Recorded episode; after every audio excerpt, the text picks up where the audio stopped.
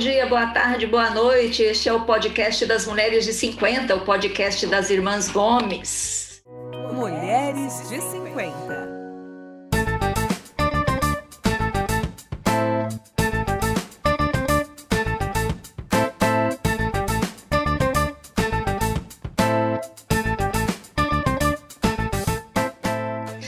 Essa é uma produção da Jabuticaba Conteúdo e este é o primeiro episódio da sétima temporada do podcast Mulheres de 50. Nós já estamos aqui há 61 episódios, né? Uma longa jornada. Nós somos quatro irmãs na faixa dos 50 anos. Estou aqui com a Sandra, que está lá no maior frio do Brasil. Oi, Sandra.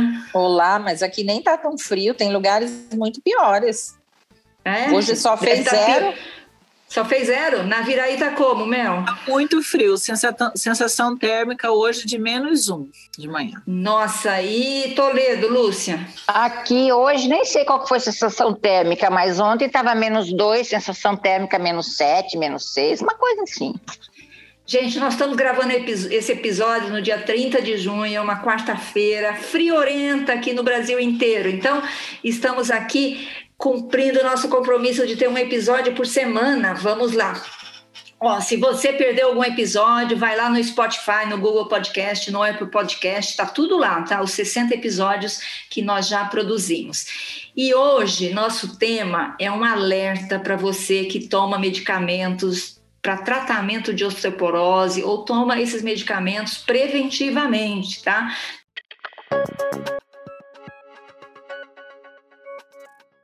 Então, a gente está aqui com uma especialista, uma dentista, que é a Natália Tartarotti. Oi, Natália. Olá, tudo bom? Oi, Natália. Bom dia, boa tarde ou boa noite para vocês.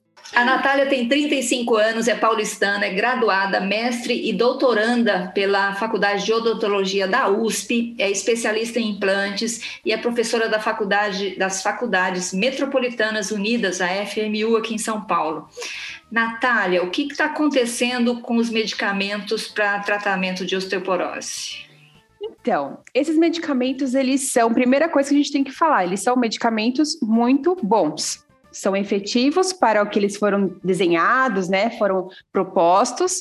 Só que eu acho que está faltando uma comunicação um pouquinho melhor entre o médico e o dentista. Por quê? Esses medicamentos, eles são chamados de antirreabsortivos ou, ou a gente conhece eles como bisfosfonatos, ou atualmente o denosumab, ou agentes antiangiogênicos. Então, esses nomezinhos aí podem é, é, já ter passado por alguma ouvinte aí nossa. E aí, o que acontece? Quando você começa a tomar, ela é muito efetiva para osteoporose, algumas pacientes começam a tomar para osteopenia, tem paciente que tem que tomar porque tem metástase óssea. Não dá para a gente falar, não toma essa medicação. Mas o que está faltando é a gente alertar a todas as pessoas que tomam essa medicação de um efeito colateral que ela tem. É um efeito colateral que ele é considerado raro ainda na literatura médica, né? Mais ou menos 1% das pessoas que tomam essa medicação podem desenvolver essa doença. Então, o que, que ela acontece? Né? O que, que ela traz para o paciente? Ela pode gerar a osteonecrose dos maxilares. Que é isso? Que, que é isso? É, eu ia fazer essa pergunta. é, é um nome, um nome meio feio, né? Mas o que acontece? Essa osteonecrose nada mais é do que a morte das células do osso. Então, nada mais é do que o nosso osso ir morrendo dentro da nossa boca. Então, essa medicação, ela foi feita para tentar ajudar as pacientes que têm um problema no metabolismo ósseo. Esse metabolismo ósseo, geralmente, ele está um pouco mais acelerado, vamos dizer assim, né? Tem a reabsorção do osso, ela acontece de uma maneira mais intensificada. Então, a paciente toma essa medicação para tentar paralisar e estabilizar essa reabsorção óssea. Só que o que acontece? A gente não tem ainda tão é, minuciosamente explicado na literatura o porquê disso acontece. E talvez nem seja aqui o, o, o, o, nosso momento de falar por que isso acontece, mas sim que ele acontece no nosso corpo. E o que acontece é que as células elas não conseguem trabalhar mais de, de maneira tão efetiva como elas trabalhariam. E aí o osso vai morrendo. Acaba tendo então a morte Mas do por osso. que, que isso acontece na boca e não em outras partes do corpo? Ou Então, acontece em outras partes do corpo também? Não acontece em outras partes, é só no- na boca mesmo, mandíbula e maxila. É, muito se tem especulado, né? A gente tem hipóteses em relação a isso. É, e uma das hipóteses é que a remodelação óssea na boca ela acontece de maneira muito mais intensa do que no resto do, do corpo. Então, pensa, a gente está ali com um, um- um ossinho segurando o dente, e por que a gente perde de- o dente tão fácil, às vezes, né? Tão rápido? Essa remodelação do osso é mais rápida também. Outra coisa, é um local que tem uma quantidade infinita de bactérias, né? Então, se a gente for comparar em outros locais do nosso corpo, onde os ossos estão, é, a gente tem uma quantidade infinita de bactérias ali em contato. E outra coisa também que pode levar a, a- a uma hipótese de que aconteça na boca é que no resto do nosso corpo a gente tem camadas de tecidos o o- é, é, cobrindo o osso. Então, eu tenho a musculatura, eu tenho tecido adiposo, eu tenho a derme, epiderme. Na boca, não. Eu tenho uma mucosa muito fina, muito delgada. Então, qualquer machucadinho, qualquer prótese mal adaptada já pode começar a machucar essa gengiva, abrir essa gengiva e expor para a cavidade oral uma comunicação direta entre o osso, a, a, a cavidade interna né, nossa, e, e a boca e as bactérias. Então, essa é uma hipótese que a gente tem que é, pode acontecer, acontece na boca por conta desses fatores, mas a gente não tem ainda assim 100% de certeza o porquê disso, né? Natália, e clinicamente, o que, que a pessoa tem quando tem osteonecrose? Quimicamente você diz como? O Vai que sentir- acontece vai sentir, vai sentir Ah, clinicamente, vai sentir o quê? Vai cair o dente, vai ter Então, dor. É, isso daí também é bem complicado, porque isso vai variar de paciente para paciente. Por isso que a gente considera uma doença que é bem chatinha, vamos dizer assim, de tratar. Porque quando a pessoa desenvolve a osteonecrose, pode ser que ela vá se, se perceber que tenha esse osso necrótico na boca depois que já está no estágio mais avançado. Então, o que acontece? A gente tem pacientes que relatam, às vezes, fisgada na boca. Então, ah, tô achando estranho, fui no dentista para ver porque eu estava sentindo fisgada. Tem paciente, sim, que sente dor. Aí ele vai lá e vai é, procurar o dentista por conta disso. Tem paciente que relata apenas um gosto ruim na boca. Então, aí quando a gente vai ver, o osso está exposto na cavidade oral e o paciente nem percebeu. E tem aqueles também que acabam olhando no espelho e falam: Nossa, tem alguma coisa estranha aqui na minha boca, né? Vê uma coisa branca ali, e aí vai procurar o dentista também. Então, a sintomatologia ela varia muito de paciente para paciente. Tem pessoas que sentem dor, tem pessoas que não vão sentir dor. E, visualmente, isso que você falou, a, o, o osso está exposto. Então, aí também, de novo, a gente tem estágios. Não, pode ser sim, mas a gente tem estágios de, de desenvolvimento, né?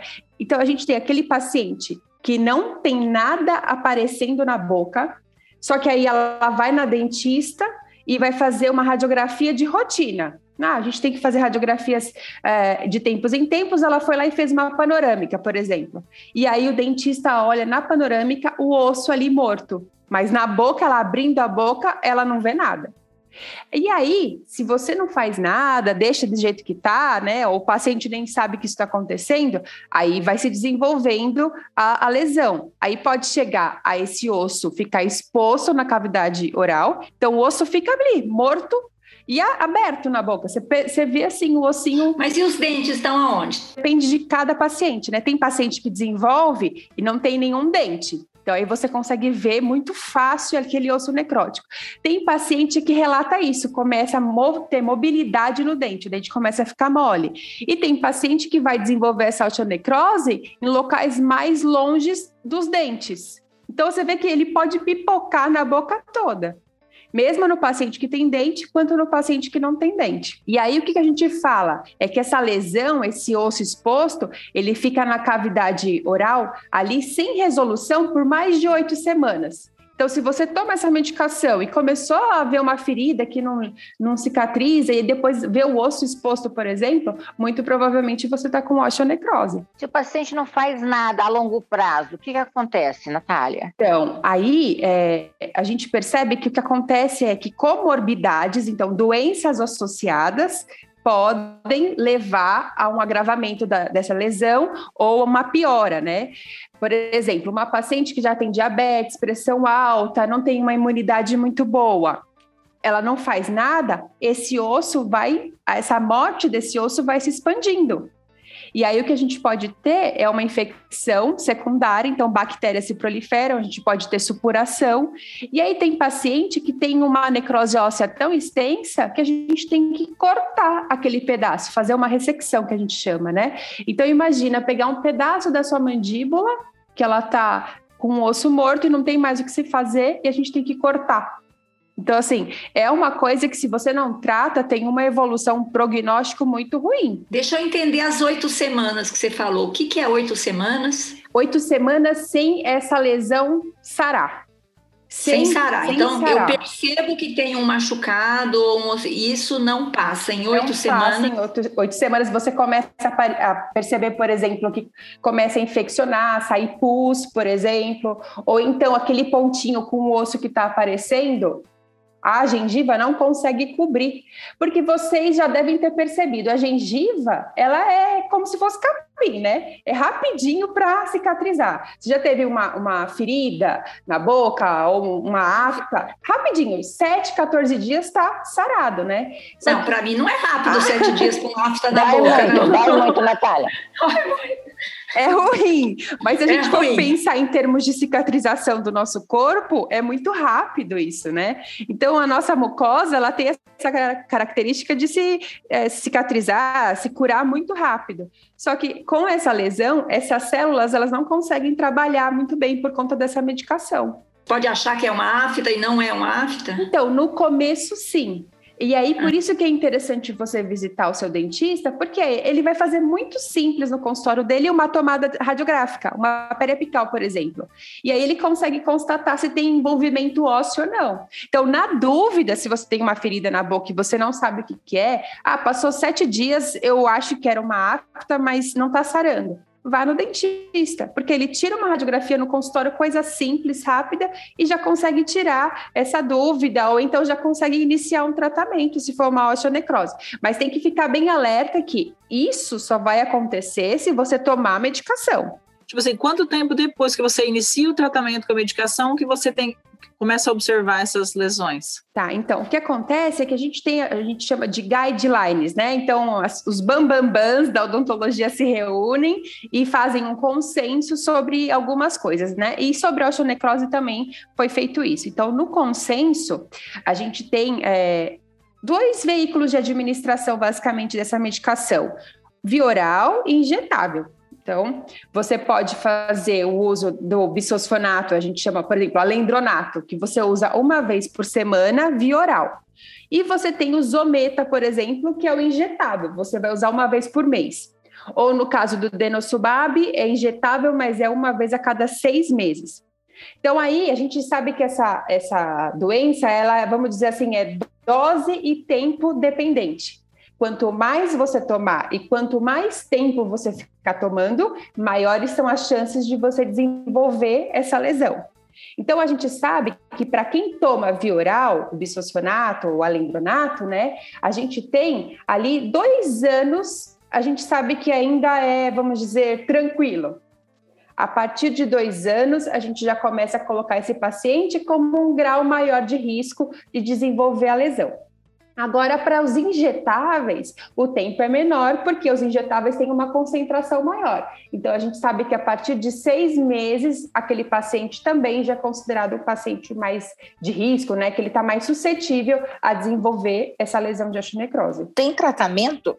Existe um tratamento para quem não pode deixar de, ou para quem, quem já tem a lesão? Tá, então aí o que acontece, né? A gente é, essa, essa doença, a gente não tem ainda, como eu falei para vocês inúmeras vezes, um consenso no mundo, porque a gente está pesquisando e muito do que foi pesquisado, a gente não conseguiu ainda descobrir metade do caminho, né? Mas a gente já sabe que, por exemplo, o uso de medicação, o antibiótico, vai auxiliar muito no tratamento.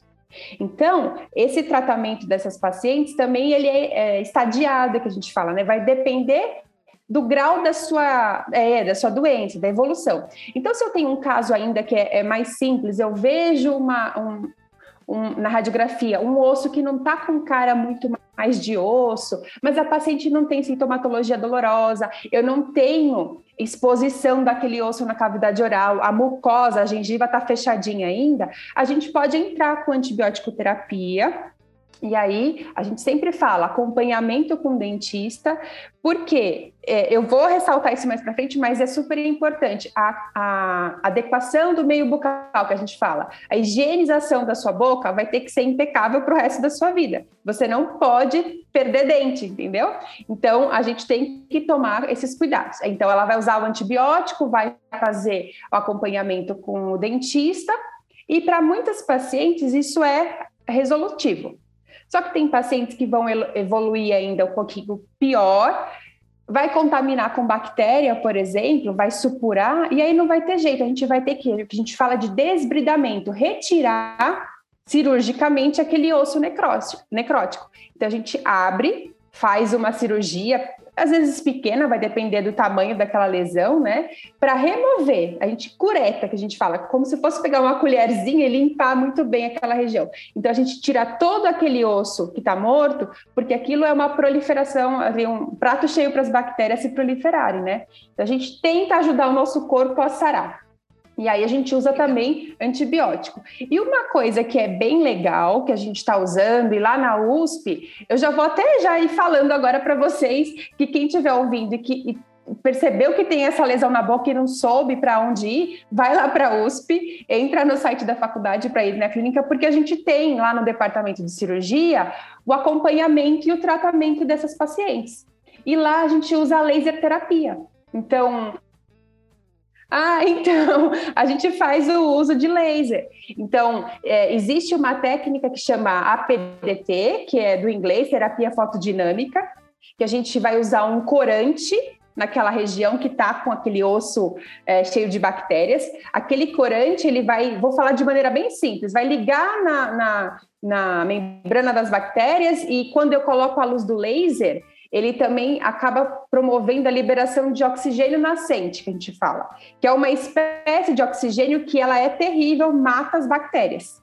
Então é um jeito da gente usar como se fosse um antibiótico local, sem ter a repercussão sistêmica do antibiótico, se fosse o caso, assim, de um paciente que está é, comprometido sistemicamente, né? Mas a gente usa os dois, a gente usa o antibiótico e faz essa terapia fotodinâmica, então. Usa o laser para ajudar o nosso organismo a reparar essa lesão. E os resultados que a gente teve até agora são resultados muito bons. A gente conseguiu até publicar esses resultados porque a gente viu a eficácia. E aí a gente vai usar tanto para o tratamento das pacientes, então as pacientes que têm essa lesão na boca, e aí elas não sabem para onde ir, vão para lá, para a faculdade, a gente faz a cirurgia, tira aquele osso é, que está morto, coloca o laser, né? Aplica o laser, ou também no preventivo, que é isso que é super importante. Às vezes tem uma paciente que está tomando essa medicação, e ela precisa fazer uma extração, não tem jeito mais de salvar aquele dente. Então, a gente faz tudo para tentar prevenir que ela desenvolva uma lesão de osteonecrose. Então, a gente faz a extração e aplica também essa terapia fotodinâmica, esse laser, durante a cirurgia, e depois a paciente segue tomando antibiótico. E até agora a gente teve resultados muito bons. Você está falando a paciente, a paciente. É só mulher que tem não, isso? Não, desculpa. Eu falei a paciente, a paciente, porque a gente é, é agraciado. Nós somos as mulheres de 50 né? aqui. Não tem tá. Mas é, o homem também tem. Homem também. Mas aí, tá. homem geralmente está associado não só a osteoporose. Não, é muito, muito mais difícil a gente ver os homens lá por conta de osteoporose tomando bisfosfonato.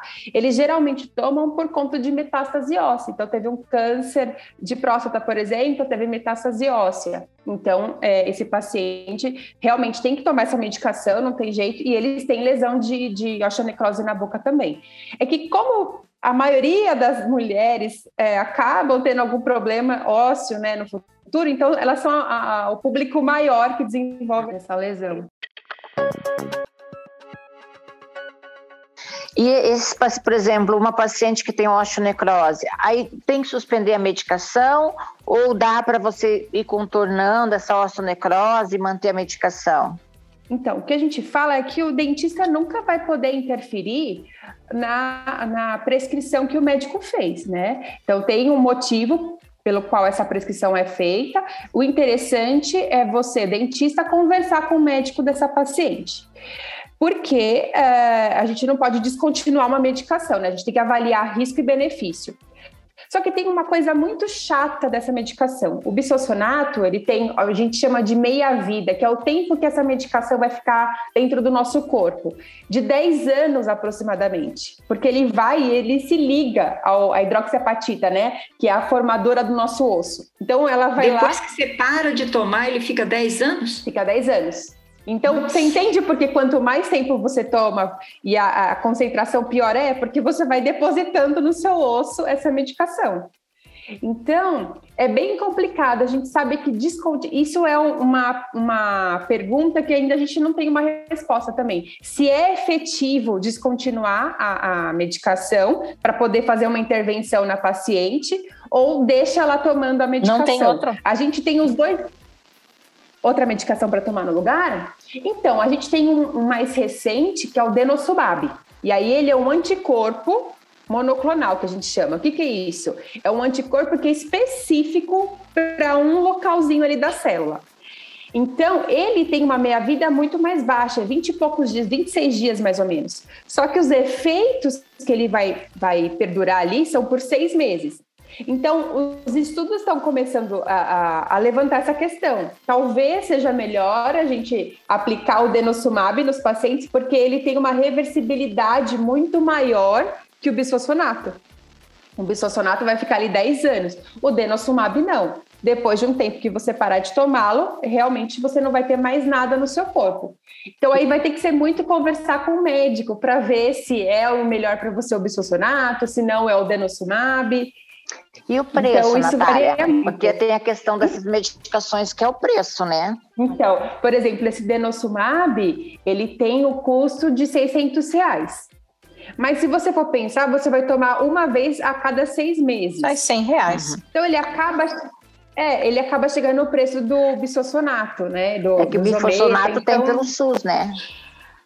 Tem pelo Agora, SUS. É. Então... O, o, Natália, você até me mandou uns artigos científicos sobre esse assunto e, e alguns deles falam em que muitas pessoas têm muita dor, né? Que são lesões que causam muita dor.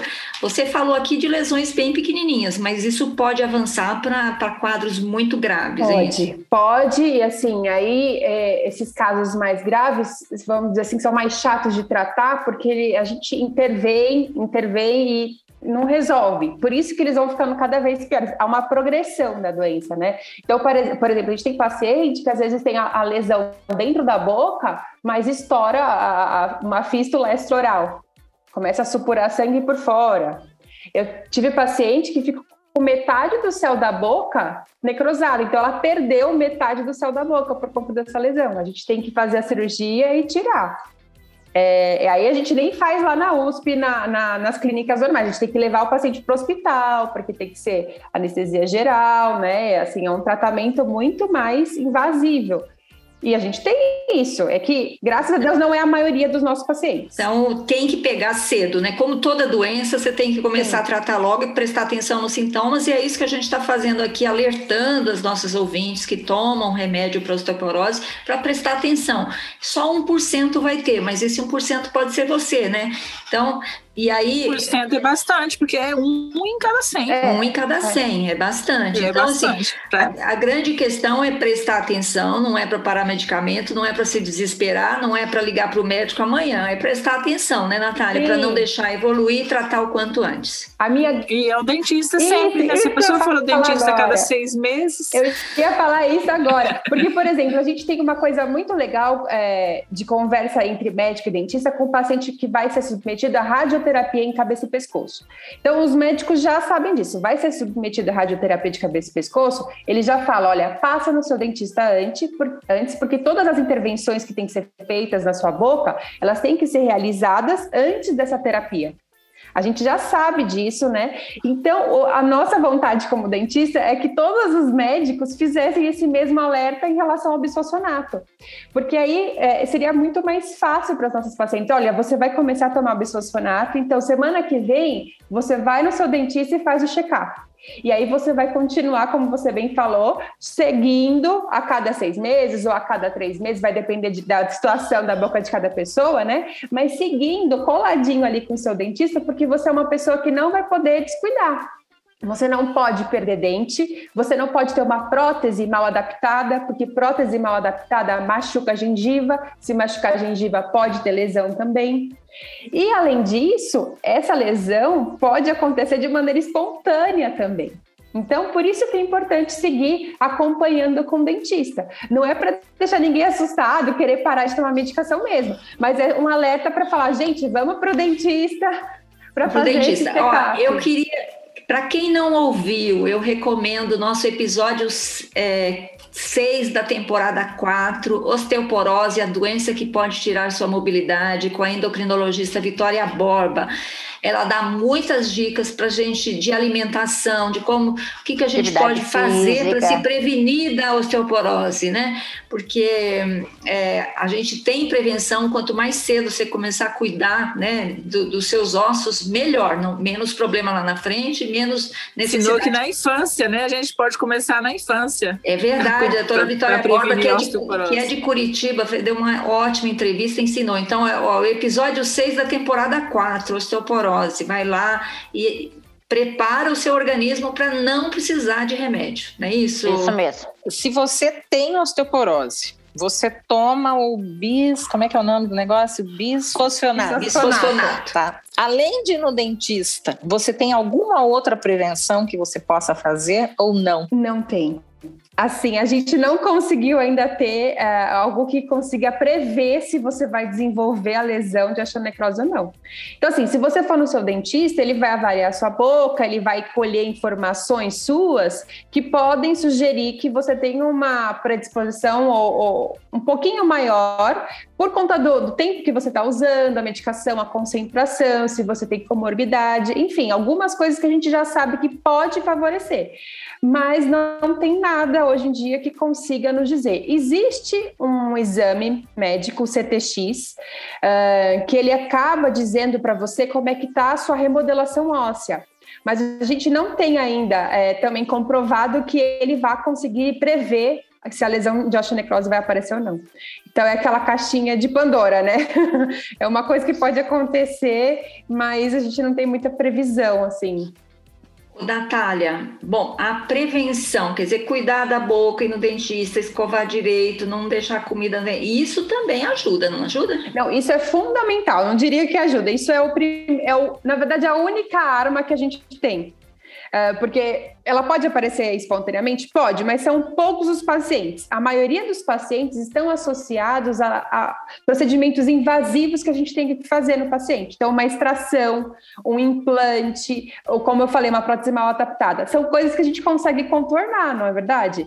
Então, para evitar de perder um dente, eu posso fazer ali a minha higienização, escovar meu dente muito bem, passar o fio dental. Eu sei que às vezes dá preguiça, nesse frio ainda todo mundo quer ir direto para as cobertas, mas tem que lembrar de passar o fio dental. Isso vai ajudar.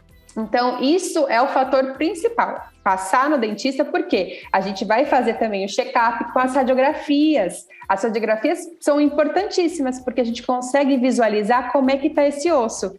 Então, eu diria que é, é, associado em casa, você escovar em casa o seu dente, fazer essa higienização, mas tem que sim passar no dentista, porque a gente consegue fazer por alguns exames complementares é, se está tudo bem com você, fazer um check-upzinho. Então, isso é um jeito da gente tentar prevenir que essa lesão de osteonecrose apareça na boca dos pacientes. Essa medicação para osteoporose já é usada há algum, há algum tempo. Por que, que a gente nunca ouviu falar da necrose do maxilar? Então, é que na verdade, eu acho que assim, ela está, é, ou começou a ser usada de uma maneira mais, não vou dizer indiscriminada, mas mais é, ampla, porque o, prim é, o primeiro relato de osteonecrose se deu em 2003. Então, assim, a gente usava a medicação, mas não era com tanta ênfase, vamos dizer assim, e aí em 2003 começou a usar. E aí começaram a ver que é muito boa essa medicação, né? E aí começaram a usar a larga escala. E aí o que acontece que a gente vê, às vezes, é paciente usando essa medicação para osteopenia. E aí a gente começa a questionar se já é um sobretratamento ou não. Porque para osteopenia, a gente pode ir lá na, na no áudio. Que é osteopenia? Oi? O que osteopenia é osteopenia? É o estágio anterior à osteoporose. Então eu tenho. Entendi. Dizer, eles estão começando a indicar mais cedo. Mais cedo, antes da, da isso, é. Então, às vezes, a paciente podia se alimentar melhor e fazer exercício de impacto para conseguir melhorar, né? Como vocês já têm aqui dicas, o paciente podia colocar isso em prática. E aí o médico poderia tomar a decisão de dar essa medicação mais para frente.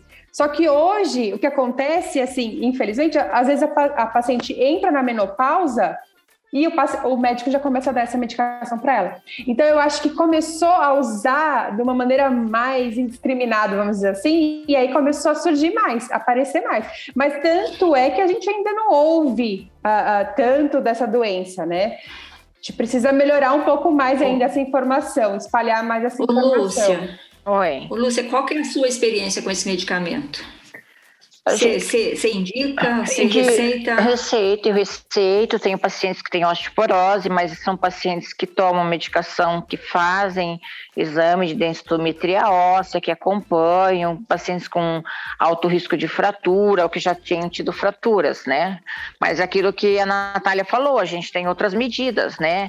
Para né, atividade física. Ah, tá começando com osteopenia, atividade física. Se pode fazer reposição hormonal, a gente faz reposição hormonal, porque a reposição hormonal ajuda a melhorar a, ou pelo menos ajuda a melhorar a perda, é, diminui a perda óssea, né? É, então a gente tem orienta isso, mas tem pacientes que têm fratura, tem paciente que tem uma ou tem um alto risco de fratura, ou já tem alguma, alguns problemas nas vértebras, principalmente na coluna lombar, que isso faz com que você veja que a paciente já está já tá com um grau avançado, a gente acaba tratando, né? Mas são tratamentos que normalmente a gente acompanha. A gente vai acompanhando com, com exame, pelo menos.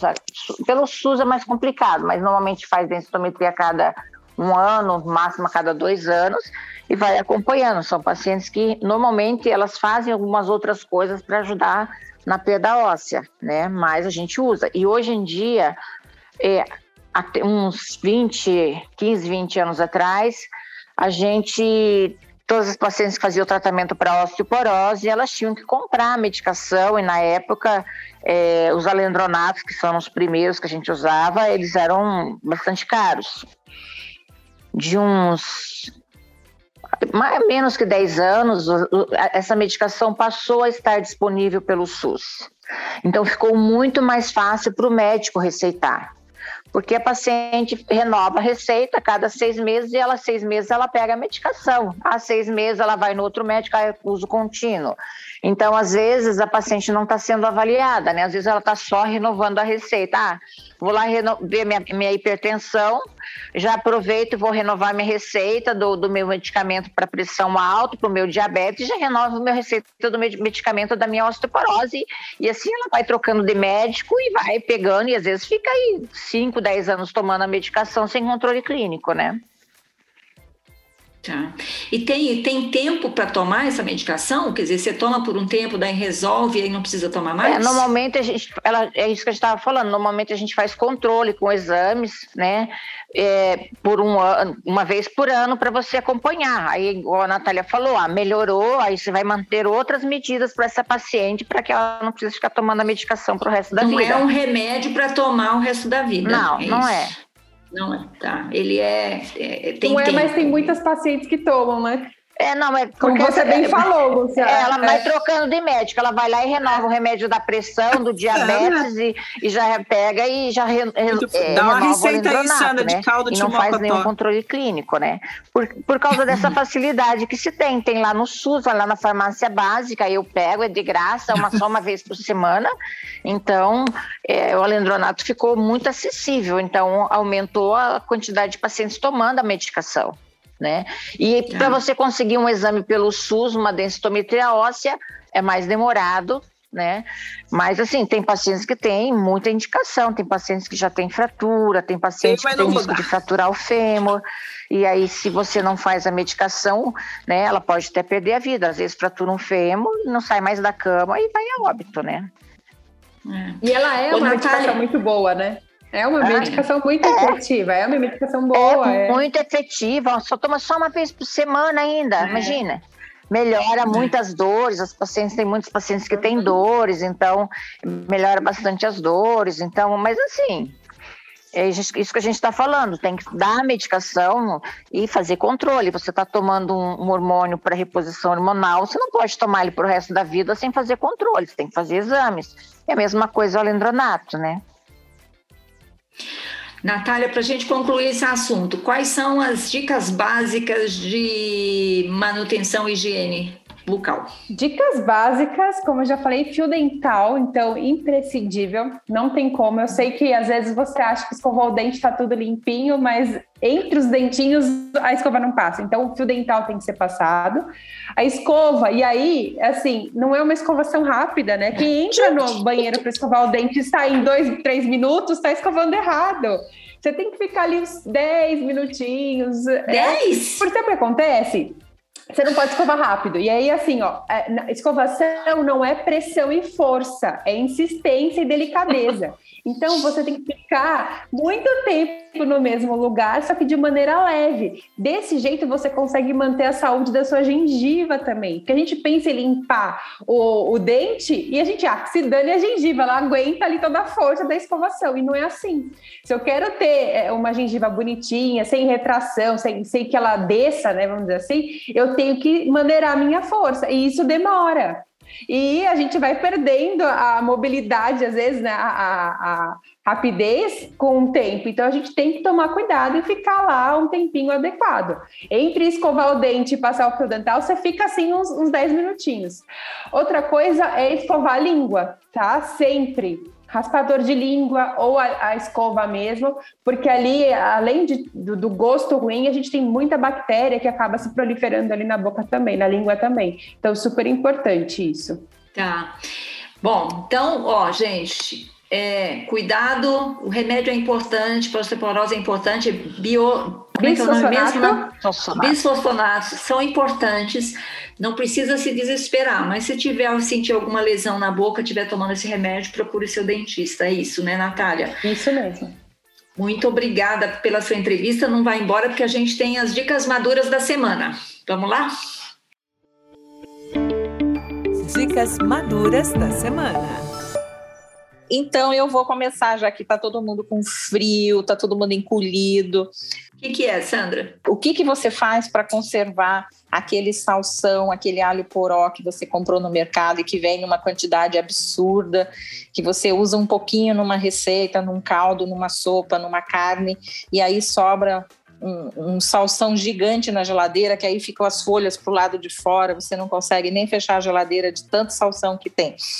Eu fiz isso durante muito tempo e, e- e tenho gostado, tem dado certo, que é você cortar o salsão, lava, higieniza e congela em potinhos e deixa na geladeira para você ir usando ao longo do tempo. O, o alho poró você pode fazer a mesma coisa.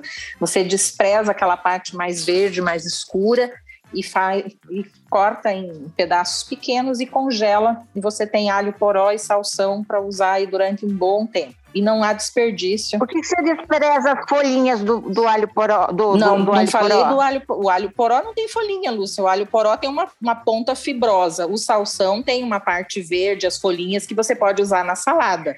Essa não é congelável. Esta parte. Eu não jogo fora a parte verdinha do alho poró, eu uso o alho poró inteirinho. Ah, mas aquela parte fibrosa, cheia de areia, lá você tem que cortar tudo para tirar. Você lava, você lava. Hoje mesmo eu fiz sopa, coloquei, não, não tinha cebolinha verde, nem salsinha para pôr em cima, tinha a parte verdinha do alho poró, tá aqui em cima, ficou bonitinho, ficou gostoso. É. Pode jogar fora, só. Então congela tudo. É, eu, eu aproveito também. Eu aproveito as folhas também. E aí congela, Sandra, pode durar muito tempo? Pode ficar congelado muito Pode, tempo? uns três meses, quatro meses, ele fica perfeito. E, e alho poró, alho Muito poró bem. nem tanto, mas o salsão é uma coisa que vem muito no supermercado, né? Você compra uma bandeja aqui Uhum. em casa Que cheiro, né? e fica na geladeira o cheiro e você não consegue, eu não tenho, eu não, não, não- não uso tanto assim para ficar com uma bandeja inteira. Eu não compro. Eu não compro, porque eu não gosto daquele cheiro. Tem que usar É. pouco, né? Mas é, Mas se você congelar, você sempre tem. O- Isso aí. Mel, tem dica, Mel? Seriado que tá na, da, é, é da Marvel, tá na Disney, né? É o Loki. Ah, Eu não assisti, mas meu filho assistiu. Vou fazer igual o Silvio Santos.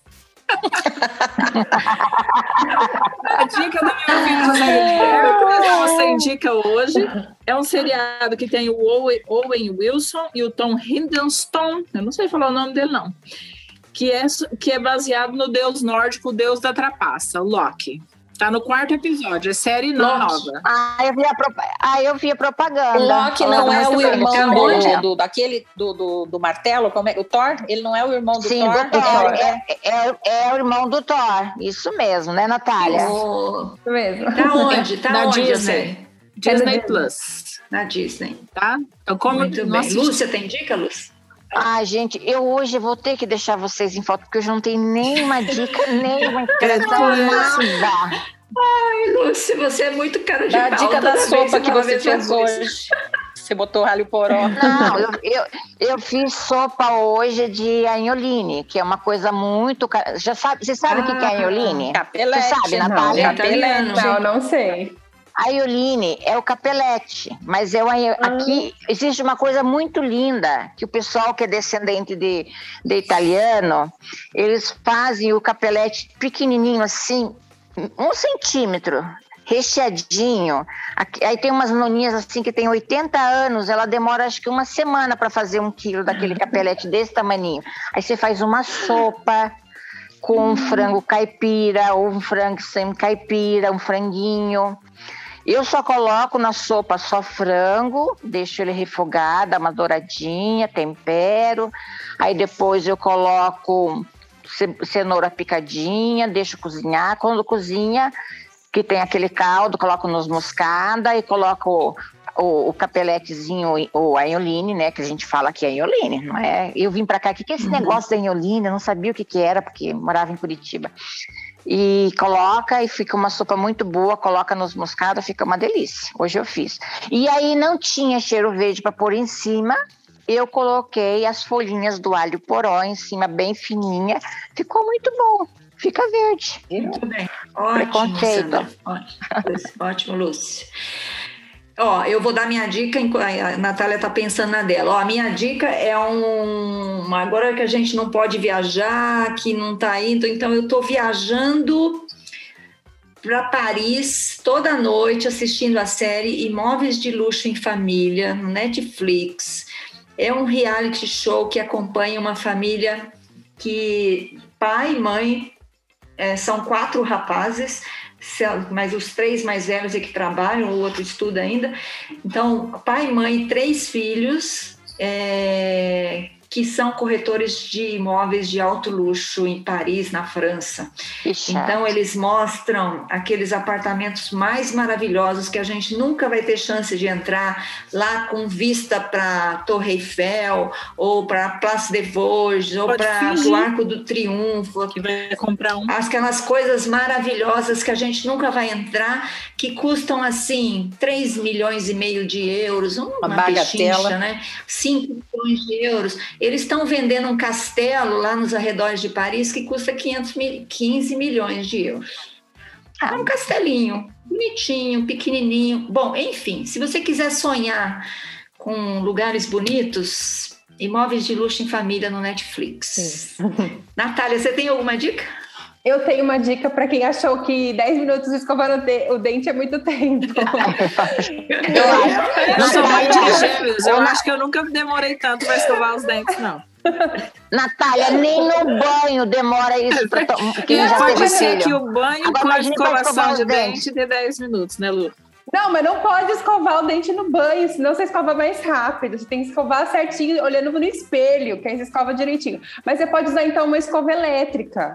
Que ela vai te ajudar, porque ela acaba com a rotação dela sendo um pouco mais eficiente, mais eficaz, e ela ainda tem sensor de pressão. Então, se você estiver apertando muito, ela avisa. Então, você não machuca a gengiva também. Então, ah, isso é bom para mim. o processo. Você tem alguma é marca é bom, de preferência, é, é... Natália? Ah, é que aqui no Brasil, a marca que lidera é a Oral B essas escovas então, elétricas, é a né? Então, então aqui. É, é, a preferência, porque o que você vai mais encontrar refil e, e valores mais acessíveis. É, isso é verdade, porque eu já tinha, eu já tive escova elétrica, você compra, usa um tempo, depois você não acha mais o refil. Aí vai então, fora aquela escova elétrica. É, é um problema, né, mas da Oral B, Não, mas da Oral B você encontra. É. Você encontra Natália, de quanto em quanto tempo temos que trocar a escova? Então, pelo menos o que a gente indica é de três em três meses, só que isso é muito individual, porque vai depender se você começa a ver as cerdas abrindo. Então, assim, se a sua cerda abriu, gritou ali, esquece, joga fora, porque ela não vai escovar direito. Olha. Tem paciente que tem mão pesada que em um, dois meses já abriu tudo. Né? Natália, então, a minha escova não dura 30 dias. Pra você ter uma ideia como eu coloco Ai, força. Ai, meu Deus. Então você precisa usar essas escovas com sensores, que aí você Preciso. vai perceber que você tá colocando força e aí... Ou então usar uma escova da Cura Prox, que elas têm... Ela, Mas eu uso é, ela. É, é, se você olhar no banheiro, a minha escova é da Cura Prox e ela abre. Ela abre Ai, porque... ela desconta todos ah, os males eu... da vida na pobre da escova. É. É, sabe que a que gengiva é, dela deve estar gritando. As minhas irmãs pegam no meu pé, então tem que escovar, tem que escovar com força. Gente, olha lá, vamos lá. Já, já, já deu hoje esse assunto aí, vamos lá. Ô, Natália Tartarotti, dentista aqui de São Paulo, muito obrigada pela sua entrevista. Foi muito esclarecedora, a gente não conhecia, não sabia desse problema. Então, muito obrigada por ter dedicado esse tempo aqui conosco. Ah, eu que agradeço, vocês são umas queridas, foi muito divertido, além de tudo. Obrigada. Obrigada, Obrigada tchau, Natália. Eu aprendi uma coisa nova hoje, hein, Natália? Beijo, tchau. bom, beijo. Olha aí, tchau, tchau. A Lúcia é ginecologista, hein? Gente, esse foi o podcast das Mulheres de 50, uma produção da Jabuticaba Conteúdo. A gente se vê na próxima semana. A gente se vê, não. A gente se ouve na próxima semana. Tchau. Beijo, tchau. Beijo, tchau, tchau.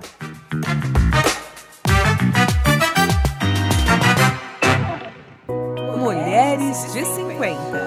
Esse podcast foi produzido e editado pela Jabuticaba Conteúdo, contando histórias de quem faz a diferença.